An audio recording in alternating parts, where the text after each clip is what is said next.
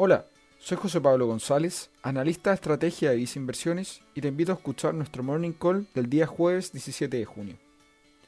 Durante las últimas jornadas, los mercados habían estado con su atención puesta en el comunicado que haría la Reserva Federal de Estados Unidos, donde informarían su decisión de si continuar o no con sus estímulos monetarios que iniciaron al comienzo de la pandemia.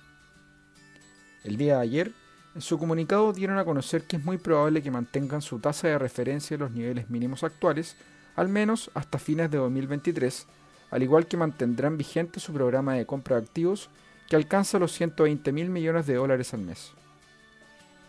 De esta forma, el ente emisor estadounidense reafirmó su postura estimulativa en su camino para alcanzar un mercado laboral más sano, con un menor desempleo y una inflación que, a pesar de que se encuentra en niveles altos, tendría un gran componente que sería de carácter transitorio.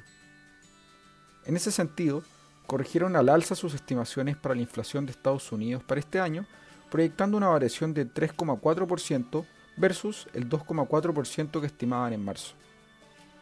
Sin embargo, ya para el año 2022 y 2023 estiman una inflación menor de 2,1 y 2,2% respectivamente. Por el lado del PIB, también corrigieron sus estimaciones al alza, proyectando un crecimiento para la economía estadounidense de un 7% versus el 6,5% que proyectaban durante marzo. Esto sustentado principalmente por un proceso de vacunación que ha sido muy eficiente y que ha llevado al levantamiento de la mayoría de las restricciones sanitarias en muchos estados del país. En Visa Inversiones, dado el positivo escenario económico mundial, acompañado de un escenario de tasas muy bajas, recomendamos tener una mayor ponderación en activos de renta variable que renta fija en un portafolio diversificado.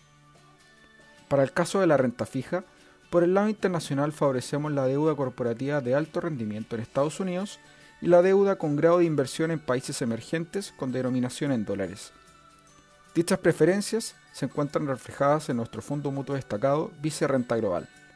Finalmente, si quieres saber más sobre nuestras recomendaciones, te invitamos a visitar nuestra página web viceinversiones.cl o contactando directamente a tu ejecutivo de inversión.